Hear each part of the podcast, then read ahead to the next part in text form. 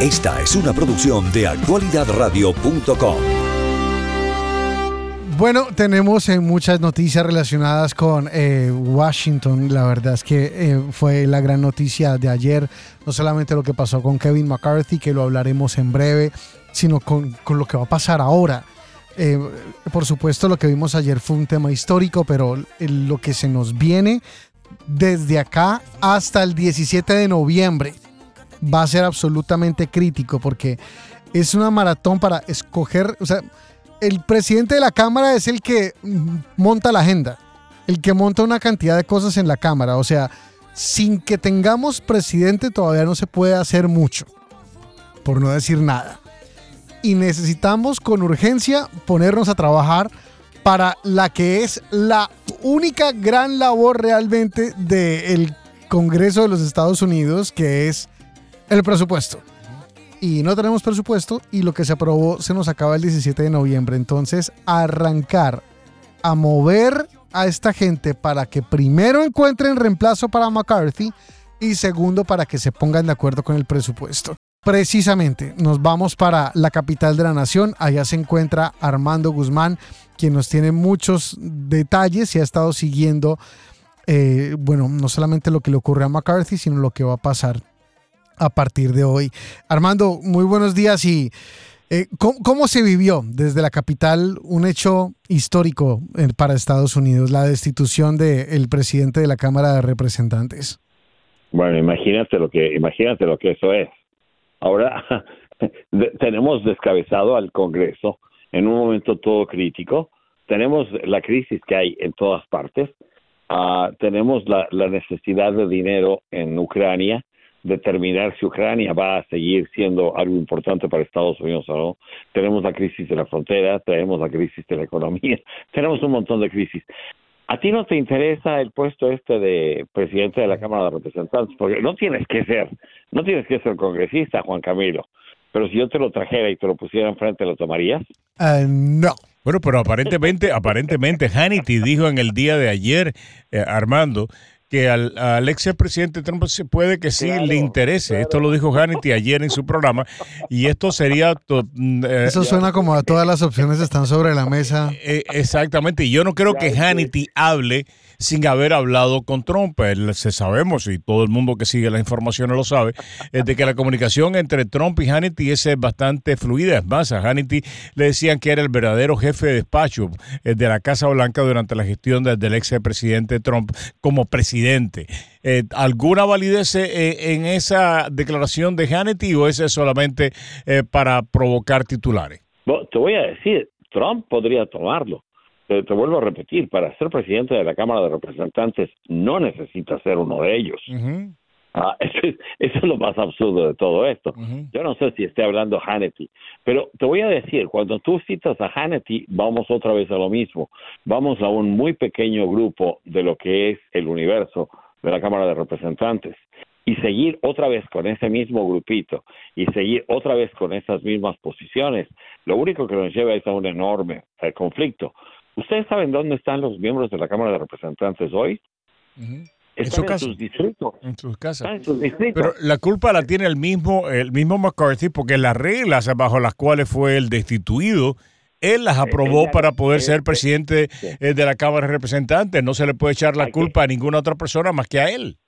Pero ¿a, a, qué, a qué culpa te refieres? al, haber, al, haber cambiado las reglas para que una sola persona pudiera pedir la destitución de él. Eso lo aprobó él como, en parte de las negociaciones para poder ser presidente de la Cámara de Representantes y está pagando... Pero él ya, no está, pero él ya no está, él ya no está, Roberto. Él ya no está, él ya se fue. eso se acabó. Pero ahora los que están mandando aquí es el mismo grupo que lo sacó a él. Armando, por esa es la pregunta que sí yo tengo. Si esa regla de destitución, de pedir la destitución del presidente de la Cámara de Representantes por solamente un voto, ya no está vigente, el poder de ese pequeño grupo disminuye considerablemente, ¿no? Pero hoy, hoy en día está vigente. No, no puede estar vigente, ¿no? Pero entonces, ¿por qué McCarthy ayer en la rueda de prensa se le iba a decir mi recomendación para el sucesor? Cambie las reglas.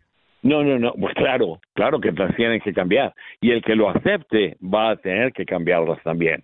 La cuestión es si el que viene está tan ansioso como estaba McCarthy para aceptar este tipo de cosas. Ah, si, si me lo fueran a ofrecer a mí, yo les diría, sí la tomo y sí rescato esta cosa, pero me tienen que quitar eso. Y voy a necesitar que 20 de ustedes se junten primero para que me saquen a mí. Entonces, esa es, eso depende del que venga. Hoy, como dice Roberto, tiene toda la razón. Esa regla está puesta, porque tú te quedas con algo puesto hasta que alguien vaya y lo quite. Entonces, ahí estamos. Pero nadie está interesado en sacar esto. Están en su casa hoy, no regresan hasta el próximo martes.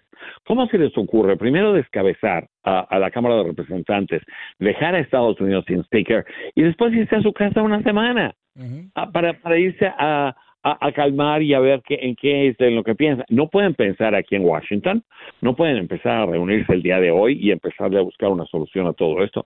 Y no solamente eso, hay 45 días para llegar a lo del presupuesto, ¿cierto? Bueno, tú le quitas 7 días a 45 y te quedan 36. Esos son los hábiles que tienen para llegar a algún tipo de arreglo de aquí al 15 de noviembre. Y si ese y si ese arreglo está basado en el presupuesto que ellos ya supuestamente pasaron, entonces ese presupuesto no va a ir a ningún lado. O sea, ese presupuesto no contiene dinero para Ucrania, ese presupuesto tiene un montón de recortes para un montón de gente. Y cuando Gaetz y los demás dicen, esto no puede continuar, este Continuing Resolution, tenemos uh, treinta y tantos años haciendo esto, esto no es decente, no es decente con el pueblo de Estados Unidos, Gates tiene toda la razón. Lo que no te dice es que las partidas presupuestales que él formaría, cuando las viera la gente, las iba a rechazar, porque hay una gran cantidad de personas que dependen de, de situaciones de ayuda del gobierno que no están, que no estarían consideradas ya hay una serie de recortes y de, y de cosas absurdas que entonces tú te, te, parecería que el gobierno está trabajando en contra de la gente y no por ella. Mira, es un grupito de ocho gentes que hicieron lo que lo que lo que lo que terminaron haciendo. Eso no representa a los, a los republicanos de la Cámara de Representantes. Armando, ¿qué poder tiene el presidente Tempore? O sea, ¿qué, ¿cuáles son las, la, la, la capacidad que él tiene eh, para gobernar. En caso que la semana que viene no encuentren un presidente de la Cámara de Representantes electo, este señor está presidiendo la Cámara de Representantes y ha tomado algunas medidas controversiales. La primera de ellas eh, que fue decirle a Nancy Pelosi que desocupara una oficina que usualmente y por tradición la mantiene en la persona que fue presidente de la Cámara de Representantes. Eso vamos a ponerle un lado, me parece que es anecdótico, eh, pero no, no realmente no entra en el meollo de la cuestión. ¿Qué poder tiene él si el martes no se llega a un acuerdo? ¿Qué puede hacer él como presidente de Tempore? Bueno, él puede hacer varias cosas, pero no no puede ir más allá de lo que está ya establecido en las reglas. Lo que está haciendo con la con la con la oficina de Nancy Pelosi tiene tiene mucho que ver, porque la oficina del speaker está en una en una en una rueda que se llama uh, Statuary Hall, es un, uh, es un lugar que fue la Cámara de Representantes hace mucho tiempo. Y las oficinas del Speaker ahí son, son oficinas muy amplias, muy cómodas, con una gran cantidad de salas y una gran, cantidad de, de salas y todo. Nancy Pelosi debió haberse salido de ahí hace un año, pero no se salió simple y sencillamente porque McCarthy fue suficientemente deferente con ella como para decir quédate y, y, yo me voy a otro lado, voy a habilitar otras oficinas. Pero lo que están haciendo ahora es diciéndole, te me vas de aquí. Nancy Pelosi está en San Francisco en el funeral de, de Feinstein. Y, uh, y entonces toda su gente andaba revuelta anoche tratando de sacar las cosas porque les dieron hasta hoy en la mañana para sacar absolutamente. Pero el presidente Tempore puede cambiar los comités. No, no puede cambiar nada. No puede cambiar absolutamente nada. puede, poner a, puede poner a discusión en el piso algo.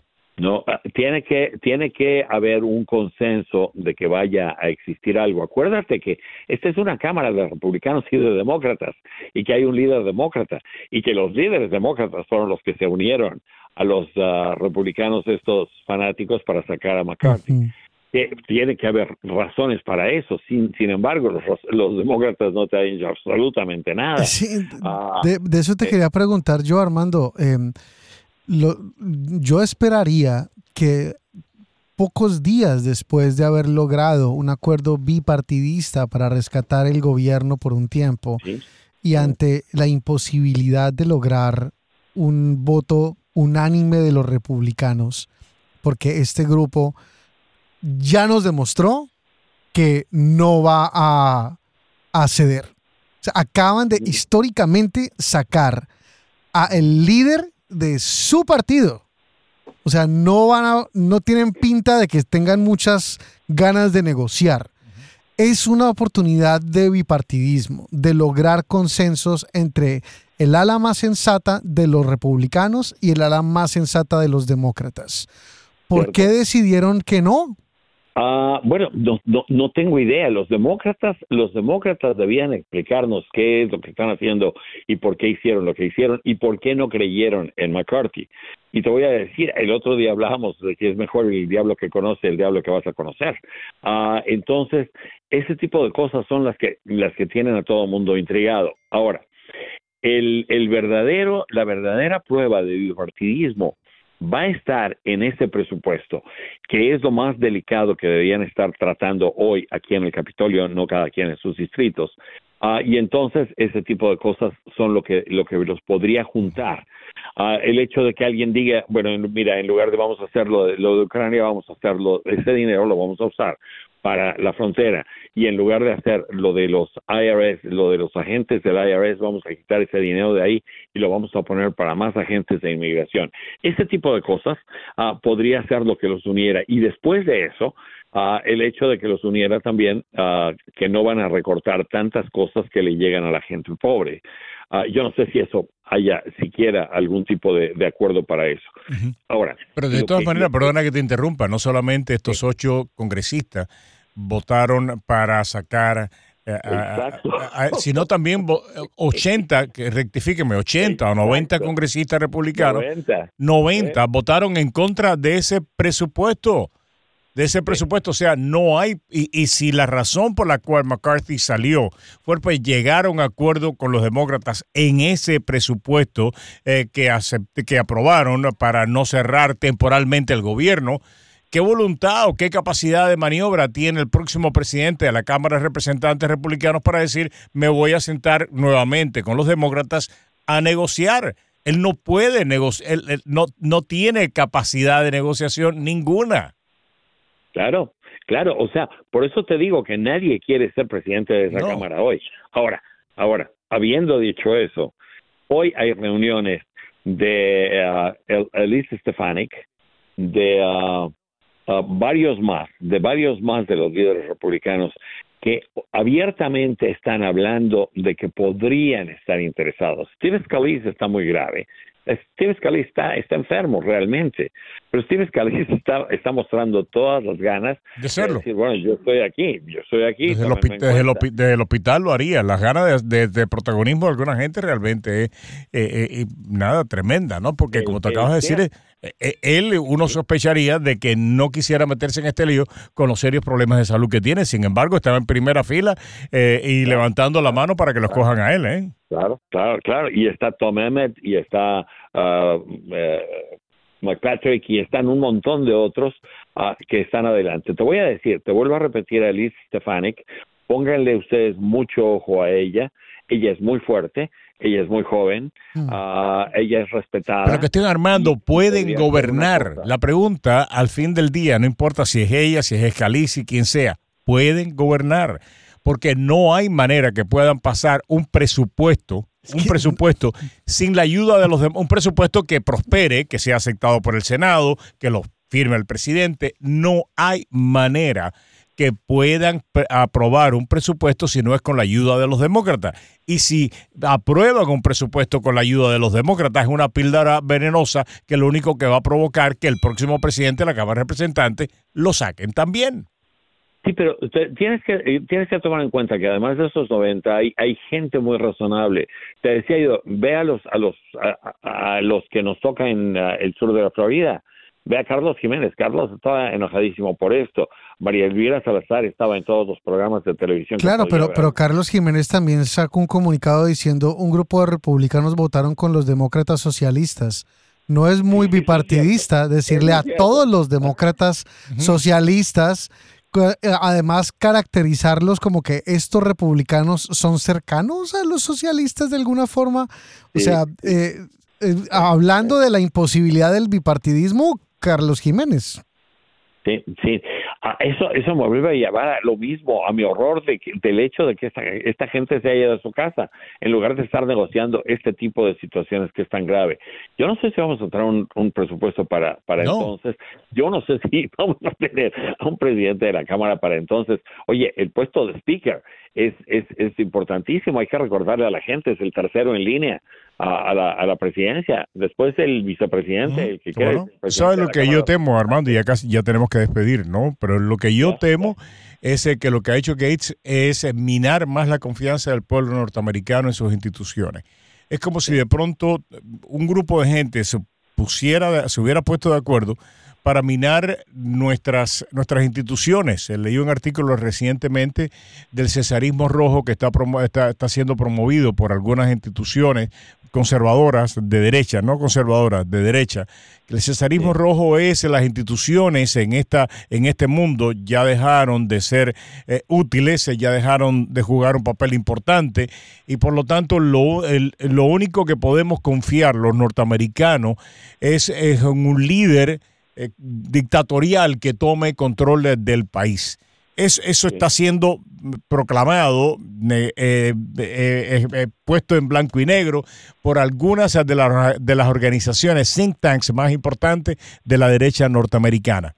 Y esto lo único que ayuda es precisamente a minar esa confianza. Y si alguien decide terminar con la democracia en Estados Unidos, justificar el fin de la democracia en Estados Unidos con acciones como la que nosotros estamos viendo en el Congreso en este momento, que son realmente lamentables. Y la gente termina pensando, ¿para qué queremos esas instituciones si no funcionan? ¿Para qué queremos un departamento de justicia si es corrupto? ¿Para qué queremos eh, que el, eh, eh, la CIA si es corrupta?